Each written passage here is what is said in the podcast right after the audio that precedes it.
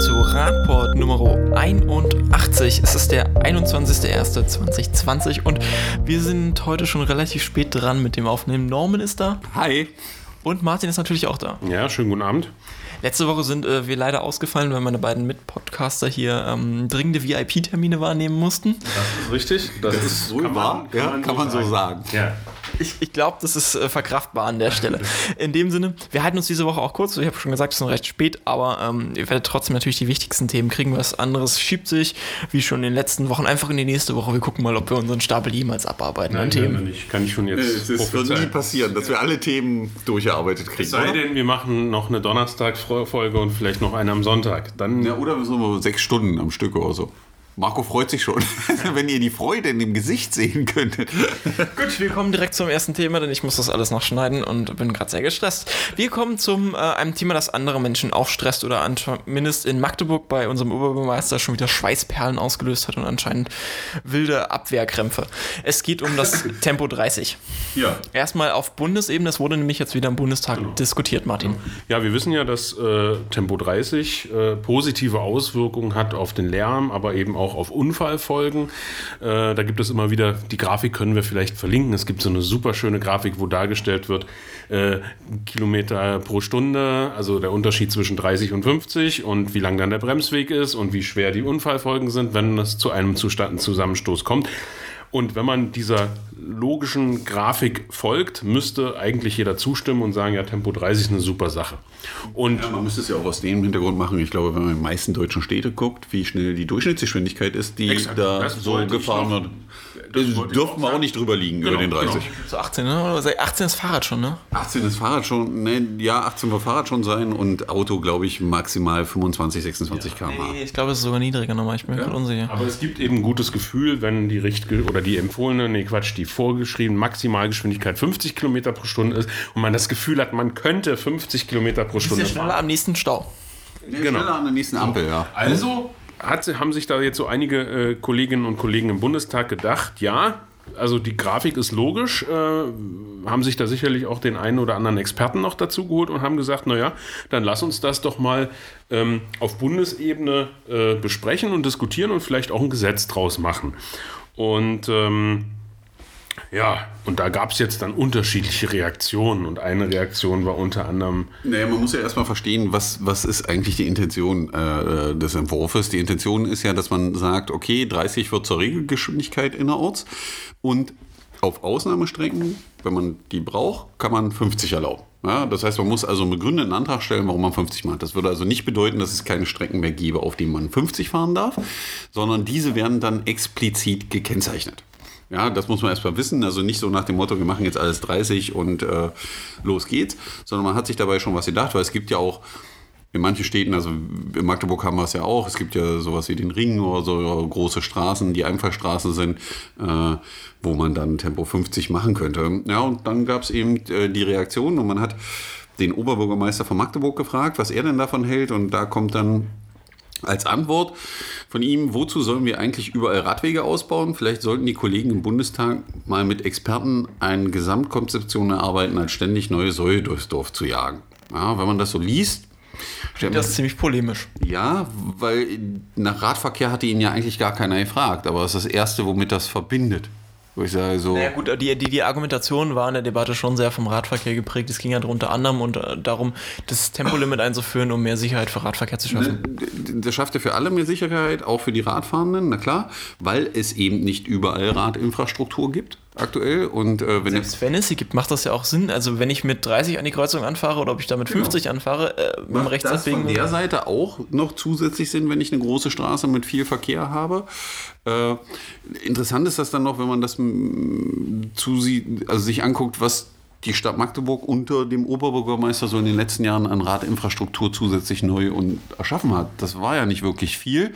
Hm. Äh, und jetzt beschwert sich der Oberbürgermeister, dass sie Radwege bauen sollen, die sie nicht bauen. Und 30 ist auch doof. Und äh, eigentlich fährt man in seiner Stadt aber nicht schneller. Also er scheint da seine eigenen Zahlen nicht zu kennen. Ähm, das ist schon ein bisschen erschreckend und kann ich nicht nachvollziehen, weil da jagt niemand eine Sau durchs Dorf, sondern es geht nur darum, dass vernünftig und sicher alle durch den Verkehr kommen in dieser Stadt.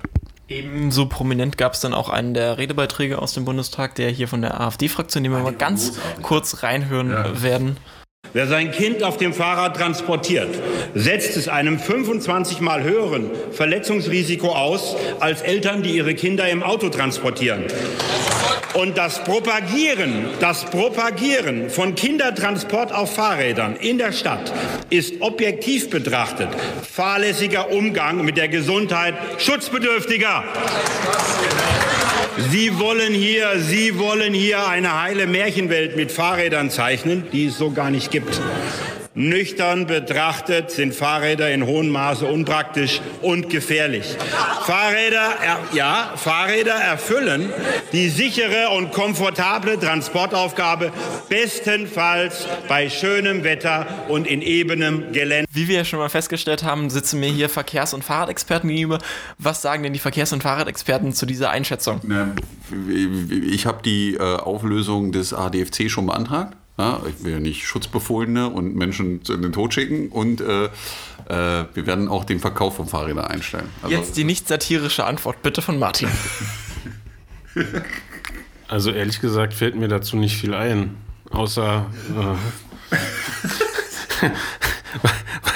äh, also eine sachliche Antwort kann ich darauf nicht geben. Das ist einfach Möb, genau. Also ähm, also ich habe ja jetzt, bin ja schon vieles gewohnt von den Leuten, die da ganz rechts sitzen im Bundestag. Ähm, aber so viel Dummheit äh, in der einer. ist gar nicht so dumm. Weißt du was? Der, der, der hat irgendwas vorgelesen, ist mir schon klar. Der hat ja einen Doktortitel, ja, weiß der ich ist, auch. der, ist aber Doktor, der, der, ist Entwicklungsingenieur bei Daimler-Benz gewesen, der Typ.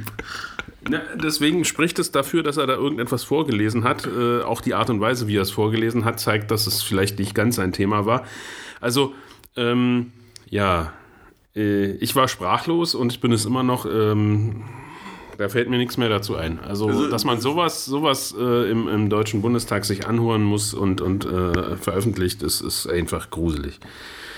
Ja, aber er hatte seine fünf Minuten Ruhm, das muss man ja jetzt mal lassen. Ja, äh, und Also medial ging das gut, Medial das ist kon- das- keine Frage. Das ist war das keine top. Frage. Äh, Gut oder eher schlecht? Ja, aber äh, es ist schon erschreckend, wenn sich jemand mit so viel Realitätsverlust da vorne hinstellt und präsentiert. Also das ist einfach, also schon alleine die obskure Behauptung, auch aus Wirtschaftssicht, so nach dem Motto, Radfahren geht nur bei schönem Wetter und in ebenen Gelände. Vielleicht sollte der mal bei Bosch vorbeifahren. Ja, also die stellen ja auch Elektromotoren her für Fahrräder und so und mal sich so ein Rad geben lassen und Berg hochfahren, weil er feststellen, das funktioniert dann auch. Und die Reaktion auf den Social Media Auch ohne Elektromotor, ne? geht auch ohne Elektromotor äh, äh, und auf den Social Media Kanälen. Also ich meine nur wegen Daimler, das ist ja da in so ein bisschen bergigen Gelände und so, wo er herkommt wahrscheinlich. Ähm, aber äh, lustig war natürlich die Reaktion derer, die dann eben Fotos anfingen zu posten auf Twitter, dass sie auch bei dem Wetter jetzt, also um die Jahreszeit Rad fahren und das trotzdem funktioniert, der die Physik nicht außer Kraft gesetzt ist. Aber es ist schon überspitzt eine sehr obskure Haltung, aber ich glaube, die wohnt dem einen oder anderen doch inne, auch wenn es jetzt überspitzt war. Was den Glauben Also das, das würde ich, äh, also würde ich an der Stelle vielleicht dann doch in Frage stellen. Ähm, also das ist ja so ein Punkt, wo ich denke, äh, normalerweise gehe ich davon aus, dass derjenige, der da jetzt eine Meinung vertritt, ja, dass er davon auch überzeugt ist, dass es also eine, eine wie sagt man, eine, eine Kongruenz gibt zwischen dem, was meine, meine Überzeugung ist und was, was meine, meine Grundsätze sind und das, was ich natürlich, weil sie mir wichtig, wichtig sind, auch nach außen transportiere, weil ich vielleicht den einen oder anderen davon überzeugen will. Das kommt mir bei, bei dieser Rede eben also auch die Art der Betonung und so weiter. Also ich Es würde, ging nur um Stänkern. Es ging nur darum, irgendeinen Schwachsinn zu verbreiten. Ähm, äh, ja, also wie gesagt, äh, Geben wir dem nicht länger Bühne, als es nötig ist und kommen zum nächsten aber Thema. lustig war es trotzdem. Also, Entschuldigung. Wir kommen zum nächsten Thema. Da hast Norman schon fast einmal übergeleitet und es dann trotzdem nicht getan. Es geht nämlich um ähm, das Verhältnis von Radverkehr und Wirtschaft, nämlich eher aus einer volkswirtschaftlichen Perspektive und natürlich auch aus einer mh, privaten wirtschaftlichen Perspektive. Es geht mal wieder um die Ausrechnung der Kosten bzw. des Nutzen des Radverkehrs und anderer Teilnehmenden im Verkehr, Norman. Ja, gab da äh, äh, einen äh, Professor an der Universität in Lund, die haben das mal wieder untersucht. Äh, oh, wie denn jetzt eigentlich so die Kosten sind. Also konkret, die haben sich Daten für Mobilität in Europa angeguckt Genau, an der die haben Stelle. sich Daten für Mobilität in Europa angeguckt und haben damit die äh, Kosten errechnet, die das volkswirtschaftlich hat, wenn man so mit dem Auto fährt, zu Fuß geht oder mit dem Rad fährt. Gut ist erstmal, dass das jetzt keine Uni war äh, in den Niederlanden ja, oder in Dänemark, sondern mal woanders her, die das gemacht haben. Und interessant ist, auch sie kommen zu dem fantastischen Ergebnis, dass Autofahren die Gemeinschaft relativ viel Geld kostet. Ähm, dass nämlich jeder Kilometer, der mit dem Auto zurückgelegt wird, 11 Euro die Gemeinschaft kostet. Also das finanziert die Gemeinschaft aus Steuermitteln oder anderen Abgaben, die sie gezahlt hat, äh, in den Autoverkehr. Jeder Kilometer, der gefahren wird, 11 Cent, ne? 11 Cent. Ja, Weil du gerade 11 Euro, glaube ich, gesagt hast. Ich bin mir gerade unsicher, aber. Nein, 11 Cent, äh, 11 Cent, 11 Euro wäre eine harte Nummer. 11 Cent ist das schon, weil ich glaube, bei der Menge an Pkw-Kilometern, die äh, zurückgelegt wird, kommt auch da eine klitzekleine Summe zusammen, die volkswirtschaftlich äh, zu Buche schlägt. Äh, interessant ist dann, wenn man dagegen hält, was mit dem Fahrrad verursacht wird, weil da entstehen keine Kosten, sondern die Gemeinschaft gewinnt. Nämlich daran 37 Cent pro Kilometer. Das sind schon echt interessante Zahlen. Also vielleicht kriege ich ja meinen Arbeitsweg, den ich mit dem Rad zurücklege, demnächst bezahlen. Mit 30 Cent, 7 Cent würde ich ja gerne der Gemeinschaft spenden und 30 Cent kriege ich oder so. Äh, Wäre ein Ansporn, um die Leute aufs Rad zu bringen. Wobei man hier halt sagen muss, dass tatsächlich sogar nicht nur der volkswirtschaftliche Nutzen, also jetzt für die Gesellschaft insgesamt zum Beispiel Gesundheitsvorteile oder Infrastrukturabnutzungen berechnet wurden, sondern auch in diese 37 Cent, die jetzt da als Plus praktisch stehen für den Radverkehr, da stehen auch schon ähm, private Zusatzkosten mit drin, die hier auch nochmal irgendwie 14 Cent sind. Glaube ich, 14 Cent sind es, glaube ich. Ähm, die, die, also die Kosten, die hier nochmal extra explizit drinstehen, sind halt private Kosten, die den Radfahren zu ziehen stehen, weil sie längere Strecken fahren, um explizit mh, starken Verkehr zu vermeiden. Genau. Ja. Aber ist eben mal wieder interessant zu sehen, dass die Zahlen das wiedergeben, was äh, viele gar nicht so auf dem Schirm haben, welche Kosten verursacht werden und äh, das Autofahren eben viel mehr die Gemeinschaft kostet. Und da sind wir dann wieder bei dem Thema, um unseren Bürgermeister einzufangen, der da gerade mit 30 wieder so irgendwie Probleme hat. Es macht also viel mehr Sinn, Infrastruktur zu bauen, bei der ich Geld zurückbekomme als Gemeinschaft, anstatt in die ich die ganze Zeit investieren muss, weil sie kaputt gefahren wird. In der Zeit gleich auch noch Folgekosten haben, diese Genau, weil Infrastruktur. die, die, die, der, also der Gedankenbruch, der da ja äh, fehlt oder dem die meisten nicht folgen können an der Stelle ist, es ist ja nicht so, dass ich Radwege baue und dann fahren da irgendwelche Menschen Rad und habe immer noch denselben Autoverkehr, sondern der Effekt ist ja der, wenn ich ein vernünftiges Angebot mache, dass Leute von dem Fahrzeug, die nicht hundertprozentig darauf angewiesen sind, auf den Radverkehr umsteigen. Das heißt, ich habe einen Spareffekt und einen positiven Effekt, weil es werden ja nicht mehr Menschen dadurch, dass ich mehr Infrastruktur brauche. Ich verteile das einfach nur anders. Und was wir die letzten Jahre eben gemacht haben, ist, Autofahren so angenehm wie möglich zu machen. Also steigen ganz viele um ins Auto, fahren auch kurze Strecken über anderthalb Kilometer mit dem Auto und verursachen diese gemeinschaftlichen Kosten, die wir haben und unsere ganzen Sozialsysteme und so fangen das wieder auf, weil die Unfälle und alles, was daraus resultiert, wird ja daraus bezahlt und auch der Verschleiß über Steuern und solche Dinge.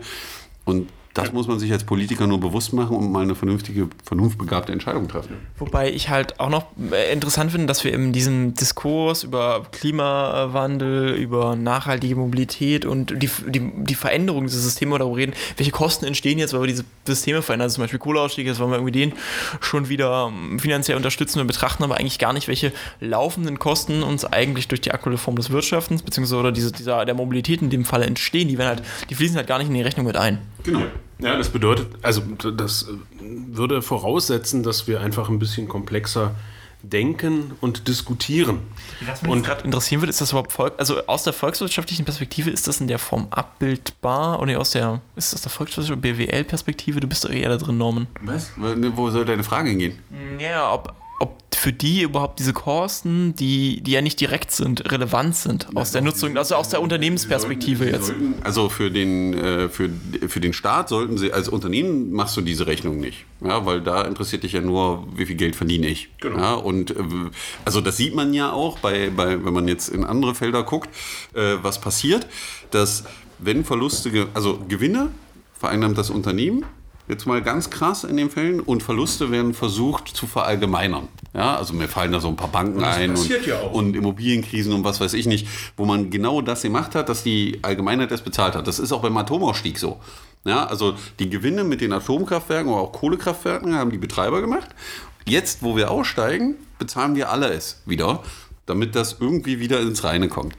Und als äh, Politiker musst du ja den musst du ja die komplette Volkswirtschaft im, im Auge haben. Du musst ja gucken, dass es deinem Land gut geht sozusagen und musst clevere Entscheidungen fällen, weil äh, du da keine Betriebswirtschaftsrechnung machst. Und dann musst du dir solche Zahlen angucken und danach Entscheidungen treffen. Weil das und die, die Wirtschaft, also der Einzelne, der Gewinn machen will, der wird sich in das System schon einfinden und seine Nische finden, wo der Gewinn macht. Ja, der produziert dann irgendwas anderes, baut Radwege und keine Straßen mehr und solche Dinge. Also die, das findet sich schon. Die sind da schon hinterher, weil die wollen Geld verdienen. Aber du musst für die, für die Gemeinschaft musst du die Entscheidung treffen, dass es für alle funktioniert. Genau. Und äh, so können wir jetzt hier feststellen am Tisch, wir drei, die wir keine Autos besitzen, gehe ich recht in der Nee, stimmt. ne? Wir bezahlen auch äh, für das Autofahren der anderen. Ja, klar. Und äh, das Beispiel, was du jetzt gerade gebracht hast, ist eigentlich, das kann man sich ja nochmal vor Augen führen. Und ich denke, darum geht es ja bei, der, bei dieser Studie, dass man sich das einfach immer wieder mal bewusst macht. Wir hatten ja mal äh, vor einiger Zeit dieses schöne Beispiel, man müsste in so ein Auto mal so ein Taxameter reinhängen, in jedes Auto, wo quasi äh, pro Kilometer oder gefahrener Strecke dann endlich die Gesamtsumme angezeigt wird, wie viel man eigentlich, wenn man all diese Kosten jetzt mal umlegt, wie viel diese Fahrt eigentlich gekostet hat. Und ich fand jetzt dein Beispiel nochmal ganz spannend mit der äh, Privatwirtschaft und mit der, äh, mit der äh, Volkswirtschaft, also nee, Quatsch, also mit der, mit der ähm, öffentlichen Wirtschaft sozusagen. Ja, wir bauen die Straßen, damit andere, die ihre Fahrzeuge verkaufen und damit Gewinn machen, diese Straßen nutzen können. Also es ist schon, ne? Ist ja, Das macht, ja, das macht ja auch in einem gewissen Grad Sinn, weil natürlich durch den Autoverkauf wir wieder Steuer einnehmen und alles sowas. Aber ich muss eben, das was du sagtest, Marco, alle Kosten reinrechnen, um diese Entscheidung zu treffen und nicht nur die, die gerade passen. Ja, so nach dem Motto, das ist eben immer wieder das Problem. Aber was mir gerade einfiel ist, äh, vielleicht hört wer von Bike Citizen zu oder so, weil ich trecke ja immer alle meine Fahrten mit Bike Citizen, damit ich am Ende des Jahres weiß, wie weit ich gefahren bin und wo ich überall war. Die könnten noch in die App einbauen, einfach nur so ein Ding, was hochrechnet, wie viel Geld ich der Gemeinschaft verdient habe. ja, und dann machst du das bei der Einkommensteuerberechnung. Dann nö, du das, ist einfach nur für mich selber dann, wo ich könnte es ja auch selber ausrechnen, aber ist ja schöner, wenn die App das für einen macht. Man ist ja grundsätzlich bequem so. Ja, und vielleicht könnte man das dann trotzdem bei der äh, nächsten Steuererklärung einfach mal mit irgendwo mit ankreuzen oder mit draufschreiben in der Hoffnung. Genau. Pendlerinnenpauschale. Gibt zwar noch keine, Nee, nee, kein das ist ja Gesetz keine dafür, Pendlerin-Pauschale, sondern Auszahlung. Also ich kriege einfach die Hälfte ausbezahlt von dem, was ich der Gemeinschaft verdient gemacht habe. Ja. Weil ich habe auf der anderen Seite auch bezahlt dafür, dass die Auto fahren konnten. Ja, ist ja nicht ich schlimm. finde, das ist, das ist eigentlich eine gute Idee und das ist ja dann auch wieder äh, bei der Privatwirtschaft immer Anreize setzen. Von daher finde ich das eigentlich eine gute Idee. Okay. Wir kommen jetzt zu im Nachhinein als eher schlecht bewertete Ideen. Ähm, zumindest sagt man das jetzt so mit einem Jahr Abstand nach der Einführung. Es geht um den Solarradweg, den wir schon, ähm, ich glaube 2018 war es dann entsprechend auch besprochen hatten, als er gerade eingeweiht wurde. Ja, wir hatten, äh, wir hatten das das erste Mal, glaube ich, als es dieses Modell in den Niederlanden gab. Ich glaube, oder in Dänemark. Niederlande, das? Niederlande. Ne? Niederlande. Die hatten das ja schon, äh, wo wir ganz euphorisch waren und da hat Da ja auch funktioniert. Da, genau, das wollte ich sagen. Also die haben das gemacht und äh, das war ja auch ein Prototyp, aber der funktioniert und läuft und äh, produziert wirklich Strom.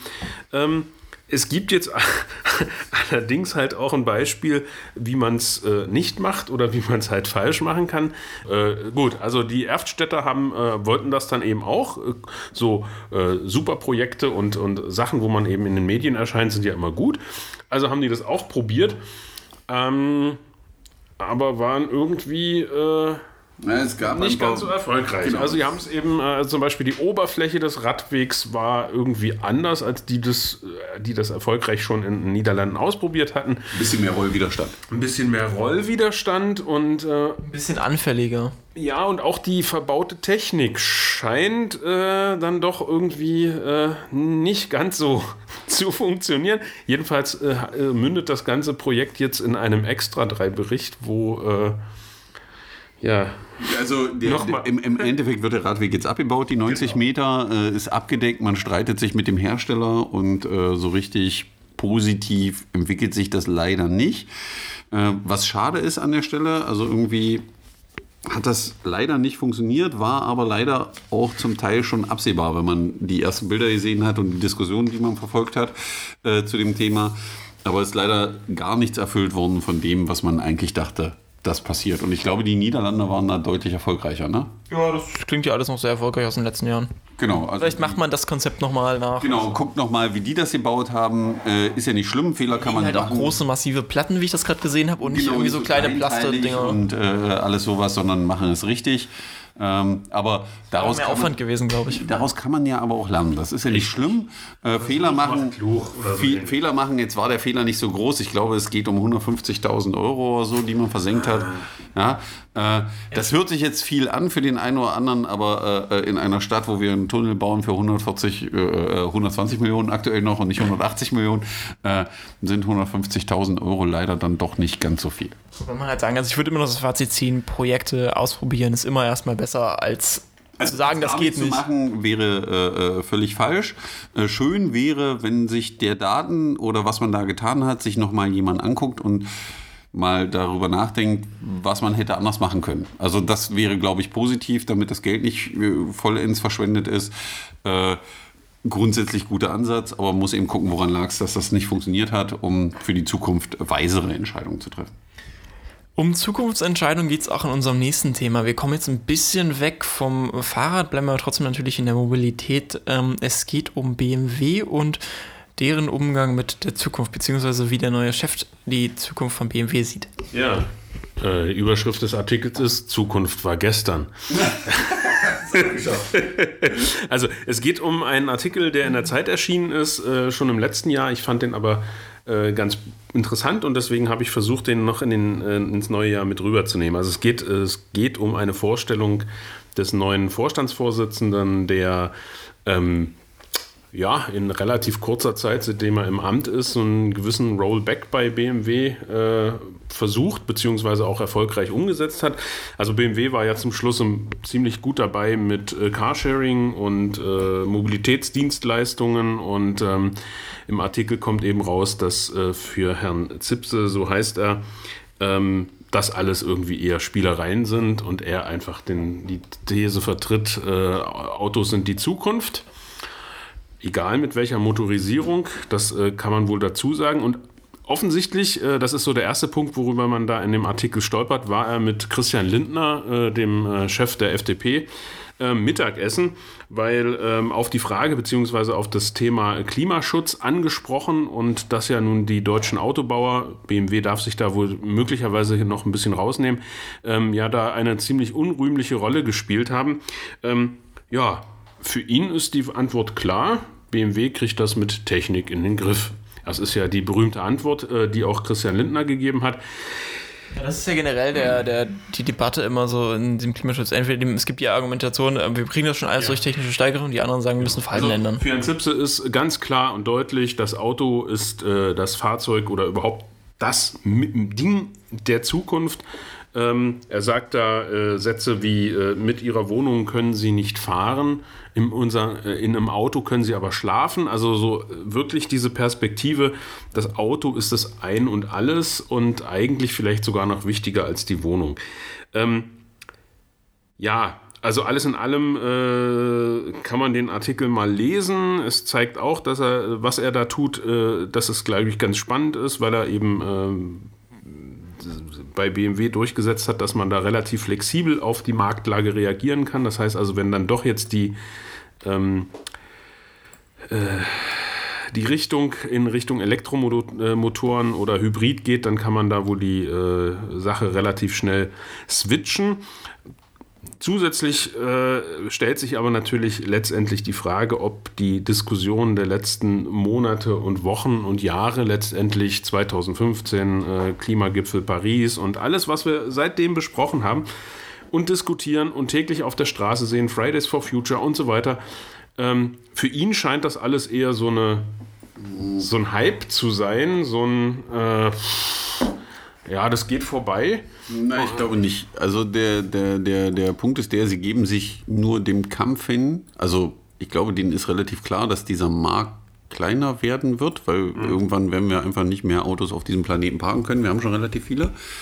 Ähm, wenn die selbst fahren, Können wir eine Abwrackprämie machen? die können eine Abwrackprämie machen, schmeißen die ein, machen neue draus oder so.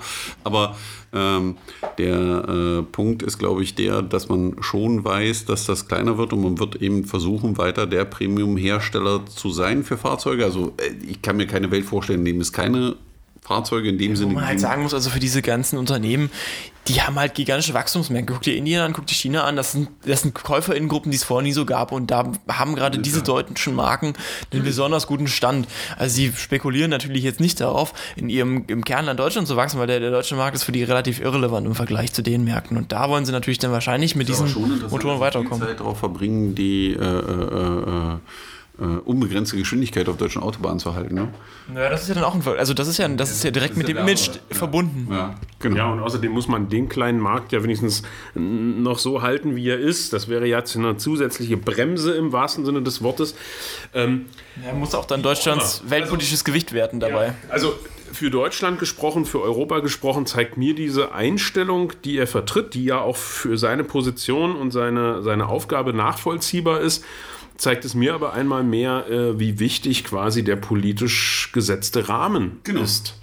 Und dass wir den brauchen und dass wir da nicht ewig rumeiern müssen, sondern dass der Rahmen da sein muss. Und dann kann sich der Herr Zipse mit seinem äh, Laden dort, äh, sage ich mal so salopp, dran orientieren müssen und dann wird er auch so handeln. Aber das zeigt, ja, also für ihn ist das alles kein Problem. Er ist eben wirklich ein ähm, marktorientierter Denker und das ist ja auch alles nachvollziehbar. Für mich Fazit, ja, es braucht eine Politik, die ganz klare Grenzen setzt, und einen Rahmen vorgibt und darin kann Herr Zipse weiterhin seine Autos bauen. Aber eben nach Verkaufen und genau, Genau. dann ist alles gut. Gut, wir kommen zu unserem nächsten und letzten Thema. Wir kommen nämlich nach äh, Normans, in Normans Lieblingsstadt, in das Zentrum Europas, wie er es immer betitelt. Wir kommen nach Magdeburg. Wir kommen in die Otto-Stadt und wir gucken uns an, was Otto so macht. Naja, Otto macht erstmal nicht, also nein, das könnte man jetzt wieder falsch aussagen, weil ich das jetzt sage, Otto macht nicht viel. Das stimmt einfach nicht. Ähm, ja, es gab einfach eine Situation, wie das immer so ist. Ähm, dieses Thema Elterntaxi hat man ja ein bundesweites Thema. Jetzt ist es in der Schu Magdeburg hat es jetzt bundesweit geschafft mit dem Thema. Magdeburg hat es mit dem Thema auch bundesweit Frage. geschafft, ohne Frage. Vom Leidwesen. Es gab, im, oder es gibt, nicht es gab, die Grundschule gibt es immer noch. Ähm, es gab eine Grundschule, wo den Erstklässlern äh, signalisiert wurde, dass sie nicht mehr mit dem äh, Fahrrad zur Schule kommen dürfen. Ähm, inzwischen ist man aber so weit, dass man davon auch wieder zurückrudert. Ja, äh, das Ganze eben aufgrund dessen, dass äh, der Autoverkehr, also der Hohl- und Bringverkehr vor der Schule so stark ist, äh, dass die Sicherheit der Kinder nicht gewahrt ist. Wo ich sage, okay, ich kann das im ersten Moment verstehen, wenn man drauf guckt und sagt, äh, die Kinder sind gefährdet und wir wollen die da irgendwie rausholen. Man ist ja auch immer so, die dürfen nicht auf die Straße laufen und all diese Sachen. Ähm, wir waren natürlich vor Ort und haben uns die Situation mal angeguckt. Interessant war, dass wir die Schule oder die Zufahrt der Schule befindet sich komplett in einem verkehrsberuhigten Bereich. Für die meisten dürfte das bekannt sein unter Spielstraße. Das heißt, äh, maximal Schrittgeschwindigkeit fahren, Rücksicht nehmen auf zu Fuß gehende. Das ist so das, was man in der Straßenverkehrsordnung zu dem Thema findet. Ja, und dann war es schon sehr befremdlich, dass man den Kindern untersagte, äh, selber zur Schule zu kommen, weil äh, es ist einfach nicht bis zu Ende gedacht, weil was bedeutet das, wenn die Kinder nicht mehr zu Fuß oder mit dem Rad zur Schule kommen?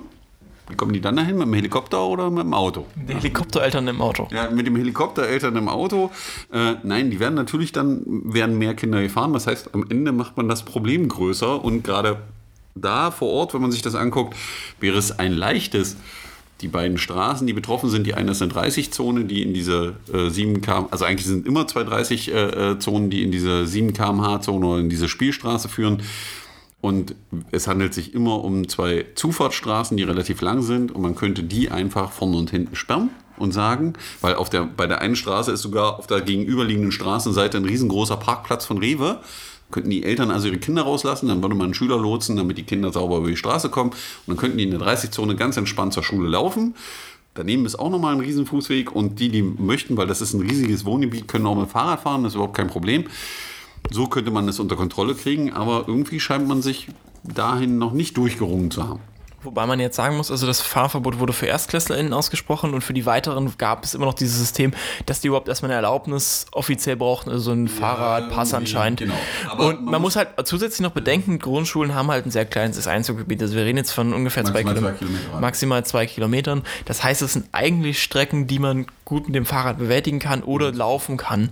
Und das bedenkt man an der Stelle auch nochmal, was wir, glaube ich, vor sechs, sieben Folgen thematisiert haben, den Bewegungsmangel bei Kindern, wo wir extrem drastische Zahlen hatten und gleichzeitig dann dieses Ergebnis zu produzieren, halte ich für schwierig. Und zeitgleich wird ja auch das Problem für Fußgänger nicht gelöst. Was eben wichtig war an dem Thema, dadurch ging es auch bundesweit viral, der Erkenntnisprozess für alle Eltern, die uns zuhören. Die Schule hat da überhaupt gar keinen Einfluss drauf, weil es gibt ja, äh, hat inzwischen auch das Schulamt äh, äh, zugegeben, dass das nur eine Empfehlung ist. Also man ist liebevoll zurückgerudert, weil es äh, werden ja so Gerüchte gestreut wie, die Kinder wären dann nicht mehr versichert und was weiß ich nicht. Auch die Unfallversicherung hat äh, schon mehrfach dazu getwittert und Aussagen gemacht, dass das nicht so ist. Das ist völlig egal, wie das Kind zur Schule kommt. Hauptsache es nimmt den direkten Weg. Ist wie bei den Eltern, wenn die zur Arbeit fahren. Ähm, wie das Kind das dann macht, spielt dabei keine Rolle. Und dazu kommt ja noch, dass wenn man in die Straßenverkehrsordnung kommt, also man kommuniziert einfach relativ wenig und Unwahrheiten, um zu verstecken, äh, dass es nur darum geht, schnell mit dem Auto irgendwo hinzufahren, weil auch die Autofahrenden müssen ja Rücksicht nehmen, weil wir reden über einen, in dem Bereich über einen verkehrsberuhigten Bereich. Da ist es so, dass der schwächste Verkehrsteilnehmer der ist, auf den Rücksicht genommen werden muss. Das heißt, ich muss anhalten. Auch wenn mit dem Fahrradfahrer darf ich mit dem Fußgänger nicht drüber wegfahren. Genauso darf ich mit dem Auto nicht über den Fußgänger drüber wegfahren oder mit dem Fahrradfahrer drüber wegfahren. Darf ich sowieso nie. Ja, nach Straßenverkehrsordnung. Auch physikalisch nicht so. mm, Ist schwierig. Ja, und da muss man doch beim Verursacher ansetzen. Das Problem ist eben, dass hier es scheinbar so war, dass äh, die, die Direktorin in meiner Wahrnehmung hilflos war, versucht hat, irgendwas zu machen, was jetzt nicht ganz so gut funktioniert hat, weil dann eine gewisse Außenwirkung entstand. Aber im Endeffekt muss man hier auf die Ordnungsbehörden zeigen. Also das heißt, die Polizei und das Ordnungsamt und die Stadt Magdeburg, die ihrem, ihrem, ihrem Schutzauftrag äh, und dem Durchsetzen der Regeln nachzukommen hat und die das an der Stelle nicht tun. Ja, und sich irgendwie rausreden und das zulassen, wo ich sage, wo sind denn die Polizisten, die da vor Ort stehen, sollen sie mal Hundertschaft hinstellen und die können dann mal einen Tag lang da den Verkehr regeln und nehmen jeden raus, der, also dazu kommt ja noch, äh, so Parken in Spielstraßen darf man auch nicht einfach, ja, da muss man einen ausgewiesenen Bereich, man kann da nicht einfach irgendwo anhalten, also anhalten darf man, parken darf man nicht, ja, und solche Dinge. Ähm, und das einfach rigoros kontrolliert und das würde ich einfach gefühlte acht bis zehn Wochen machen, ja, und dann gucken wir mal, wie sich das Ganze entwickelt. Weil dann wird ein gewisser Änderungsprozess eintreten, die Kinder werden lieber zu Fuß gehen, weil das Interessante ist auch, wenn man sich, also ich habe das damals an der Grundschule meiner eigenen Tochter erlebt, die ist auch immer mit dem Fuß zur Schule gegangen, äh, wenn man sich mit Eltern unterhalten hat, die 100 Meter weiter weg wohnten als wir, die ihre Kinder gefahren haben, die haben ja teilweise ihre Kinder gefahren, weil sie Angst hatten, dass ihre Kinder im Autoverkehr unter die Räder kommen. Ja, jetzt kann man sagen, Alter, ist das schizophren, aber ich kann das auch irgendwie nachvollziehen. Ja, aber dann muss man doch einfach die Möglichkeit schaffen, dass niemand mehr Angst haben muss. Und das schafft man, indem die Autos da rauskommen und die Kinder werden nicht sterben unterwegs. Wenn es mal ein bisschen regnet, die finden das sogar gut. Und dann laufen die eben mal ein Stück zur Schule. Wir haben es auch alle überlebt. Ja, Genau. Also es hat den Vorteil, dass man mit einem klaren Kopf in der Klasse sitzt und nicht äh, aus dem Auto rausgewürfelt. Also ich hatte ja manch, ich habe ja manchmal den Eindruck, dass es eigentlich äh, noch wünschenswert wäre, dass man so direkt in die Klasse reinfahren kann. So ein, so, So ein Drive-In-System. Drive-In, ja. Vielleicht könnte man so ein Saugsystem, dass du ans Auto Tür auf, das Kind rausgesaugt und dann kannst du so ein, so ein selbstfahrender Stuhl, der das direkt in die Klasse bringt. Also wie gesagt, also ich würde abschließend nur noch sagen wollen, also es gibt natürlich verschiedene Verantwortlichkeiten. Du hast es jetzt, glaube ich, äh, ausschließend äh, erschöpfend dargestellt. Jeder selbst müsste gucken. Die Eltern sind angesprochen. Ist es wirklich notwendig? Kann ich es irgendwie anders planen? Ist es nicht im Sinne meines Kindes, auch wenn es sich morgen bewegt, morgens bewegen kann, wenn es auch nachmittags äh, bewegen kann und auch so ein bisschen mehr Eigenständigkeit erlebt? Ähm, die Behörden sind gefragt. Klar, so eine Tempo-30-Zone äh, oder ein man verkehrsberuhigter Bereich ist schön und gut, das Schild, aber wenn man es nicht kontrolliert, hat es nicht wirklich Bedeutung. Wobei baulich ja äh, das als Wohnstraße auch erkennbar ist. Deswegen gibt es ja auch, na gut, also äh, lassen wir das. Und dann sind, natü- ist natürlich die Schulleitung äh, auch nochmal gefragt, und ganz viel Kommunikation. Also ich weiß jetzt nicht, was da stattgefunden hat in Absprache Eltern, ähm, äh, Schulleitung. Normalerweise braucht man da eine Schulwegplanung. Das heißt also, dass es einen, einen Plan gibt, wo können Kinder mit dem Rad und zu Fuß gut und sicher zur Schule kommen. Das macht man natürlich in der Diskussion zwischen Schulleitung und Eltern und man fragt auch die Kinder, weil die das nämlich aber auch Sinn, wenn eine Stadt sich da nicht rausredet, sondern aktiv mit, weil das heißt auch häufig Verkehrsflächen dann umzugestalten dafür. Genau, na klar. Aber äh, also bei der Schule gerade, also ich war ja direkt vor Ort und habe es mir angeguckt an einem Sonntag und war fasziniert, weil ich mir vorstellen konnte, was da an einem Morgen mal abläuft. Das Interessante ist aber, die lange 30-Zone, wo die Eltern drüber reinfahren, vor der Schule ist ein Wendehammer und die fahren dann im Prinzip über diese Spielstraße wieder raus. Ähm, parallel zu, dir, zu, dem, zu der 30-Straße läuft im Prinzip in 50 Meter Entfernung hinter der nächsten Häuserreihe nochmal einen riesen Fußweg lang. Also du könntest da super alles planen, auch zumachen und sagen, hier, geh da lang. Ähm, das würde sich alles anbieten und am Ende würden alle gewinnen. Also sowohl Eltern, die entspannter sind, weil sie frühmorgens nämlich weniger Stress haben, ja, um ihre Kinder zur Schule zu fahren. Die Kinder, die für sich selber was lernen und auch die, El- die Lehrer hätten was davon, weil sie hätten nämlich viel aufmerksamere Kinder in der Klasse sitzen, weil die sich bewegt haben und daran äh, gewinnen auch wieder die Kinder, dann auch die Eltern und so weiter. Also im Endeffekt ist wie das Thema vom Anfang mit dem Geld verdienen äh, beim Fahrradfahren und nicht Geld ausgeben beim Autofahren, äh, ist es auch an der Stelle, weil die Gemeinschaft würde deutlich gewinnen. Aber das, also für mich zeigt es einfach auch nochmal, wie, äh, wie schwierig wir, wie, wie, wie langwierig dieser Bewusstwerdeprozess eigentlich ist. Ne? Wir diskutieren die ganze Zeit, ja, natürlich brauchen wir eine andere Mobilität, wir müssen eine Verkehrswende schaffen. Wir wollen, dass Kinder äh, sich bewegen und dass sie natürlich auch lernen, andere Verkehrsmittel, einen bunten Verkehrsmittelmix äh, zu nutzen, aktive Mobilität. Und auf der anderen Seite äh, kommt man dann leider zu einer sehr ähm, einfachen Lösung und verbietet es, ohne Grundlage, aber es sei dahingestellt. Ähm, man verbietet es auch den Eltern, die eigentlich mit ihren Kindern zusammen mit dem Fahrrad fahren wollen, weil das ist ja auch noch ein wichtiger Aspekt. Man kann sowas nur lernen, den Schulweg, wenn man den aktiv unter den reellen Rahmenbedingungen auch üben kann. Ist nicht gegeben, weil die Eltern können auch jetzt nicht Nee, in das Begleitung ihre Eltern bringen, äh, ihre Kinder bringen. Also es ist alles Ja, das Schizophrene ist ja auch die Begründung im Endeffekt, so nach dem Motto, äh, die Fahrradprüfung ist in der vierten Klasse, also eine Fahrradprüfung sagt los, es ist eine Woche Ausbildung am Fahrrad, jetzt stellen wir uns mal vor, gut geschätzt. das ist schon gut geschätzt, man stelle sich vor, man würde dem Kind verbieten, laufen zu lernen. Ja, laufen darfst du erst, wenn du eine Prüfung fünf. Jahre alt bist ja, oder, oder zweieinhalb, vorher darf keiner laufen, ist zu gefährlich, könntest gegen eine Tischkante laufen ja, und würde dann sagen, und dann machen wir eine Laufprüfung und wenn du die bestanden hast, darfst du laufen.